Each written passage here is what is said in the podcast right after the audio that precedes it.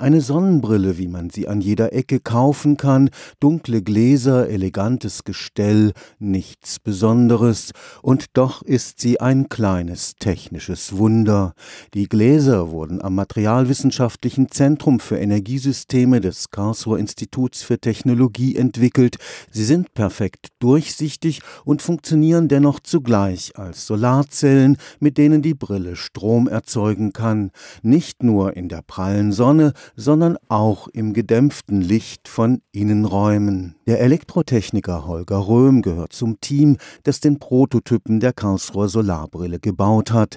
Der sorgte schon auf der Hannover Messe für erhebliches Aufsehen. Wir haben ja so eine kleine Mikrocontrollerschaltung, die die Solarzellen ansteuert, die den Strom, der aus den Solarzellen kommt, nutzt und damit zwei Sensoren betreibt, die dann jeweils links und rechts hier, wie Sie sehen am Brillenbügel, zwei LCD-Displays betreibt und da was anzeigt. In diesem Fall die Beleuchtungsintensität Intensität an einer Seite und auf der anderen Seite die Temperatur. Im Unterschied zu den Photovoltaikanlagen auf den Hausdächern, die mit Silizium beschichtet sind, benutzt die Sonnenbrille Solarzellen aus Plastik.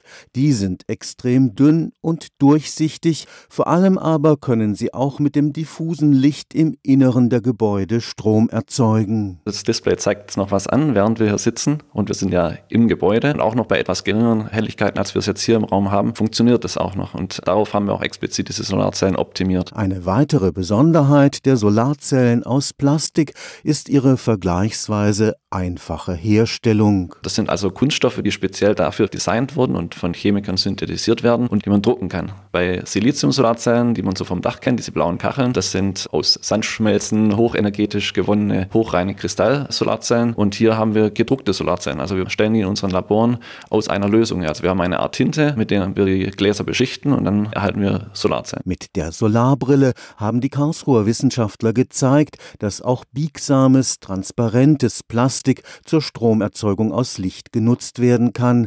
Damit kann jede erdenkliche Fläche zu einem Sonnenkraftwerk werden. In getönten Gläsern oder in getönten Gläsern von einem Hochhaus, von einer Hochhausfassade, also Fassadenintegration ist ein großes Thema. Man könnte sich das vorstellen, in Kleidung oder Rucksäcke oder all sowas zu integrieren. All sowas geht eben dadurch, wenn man das auf Folie druckt. Stefan Fuchs, Karlsruher Institut für Technologie